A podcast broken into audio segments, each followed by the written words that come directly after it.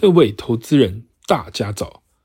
今天是三月二十一日，欢迎收听今天的元大奇新闻。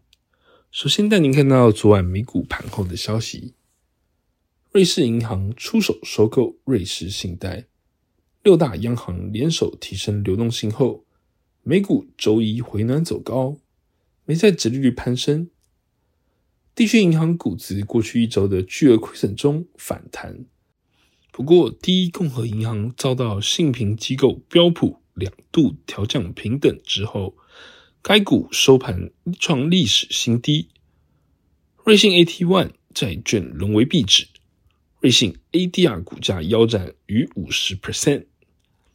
四大指数收盘齐扬，中场美股道琼指数上涨一点二 percent，收在三万两千两百四十四点五八点。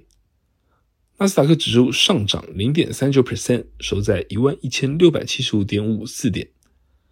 标普五百指数上涨零点八九 percent，收在三千九百五十一点五七点。费城半导体指数上涨一点零一 percent，收在三千一百一十四点七一点。在震惊消息方面，联邦公开市场委员会召开会议的前夕，高盛周一表示。由于银行业的系统压力，预计联准会本周不会升息。然而，前联准会纽约分行总裁周一受访的时候有指出，尽管银行业突出许多的问题，但他仍预计联准会量化紧缩将会持续。芝加哥商业交易所 Fed Watch 的工具显示，将于预测升息一码几率可能性超过五七十五 percent。暂停升息的几率约二十五 percent。在瑞士央行的撮合之下，瑞士最大的银行瑞银集团上周日同意以三十二点六亿美元收购拥有一百六十七年历史的瑞信。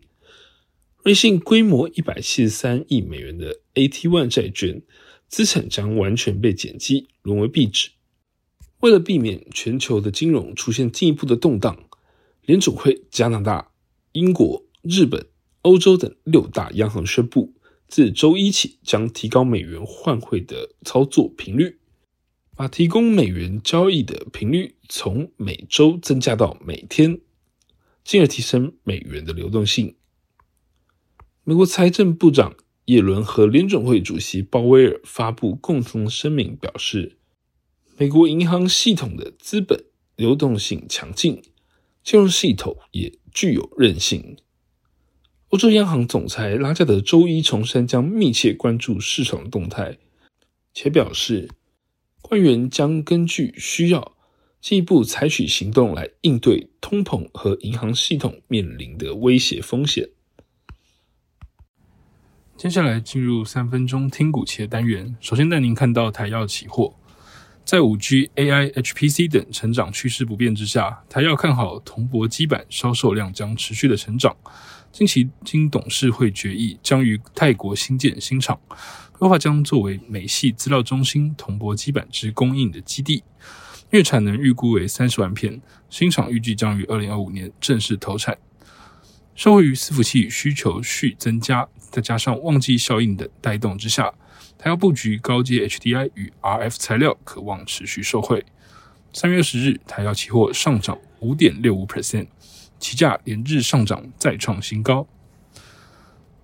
接下来看到双红期货，近期包含 NVIDIA 推出新款四十系列 GPU，以及 Intel 与 AMD 接连推出新伺服器的平台等，皆有力带动散热模组的需求。加上市场传出，美国将全球第三大的中国散热模组厂浪潮集团纳入贸易的黑名单之中，台系散热模组供应链有望获得美系客户的转单。受惠于高毛利率伺服器的比重上升，还有 NB 产品线积极往高单价及毛利率较佳的电竞与商用产品来发展，预期二零二三年毛利率可望维持在二十 percent 以上。三月十日，双红期货上涨六点二七 percent，期价跳空大涨，越过短均。在强势股期部分，可以留意亚德克 KY 期货。由于能源设备、电池以及汽车行业出货的回升，加上中国对疫情的管控正式解封，带动公司营收回温，且中国政府为振兴经济，正加大推动基础建设的力道。雅德克近年积极开拓中国线性滑轨的市场，公司目标在未来十年内将市占率推至三十 percent 以上。公司对未来的市场需求正向的期待，再加上先前因为疫情递延的自动化厂房建制需求渴望回升，有利公司营业业绩的成长。三月十日，雅德克 KY 期货上涨一点七七 percent，期价上涨收复短均。最后，若是股息部分，可以留意国泰金期货。那由于 Fed 强势升息政策导致资本市场的动荡，股债资本利的下滑拖累公司获利的表现。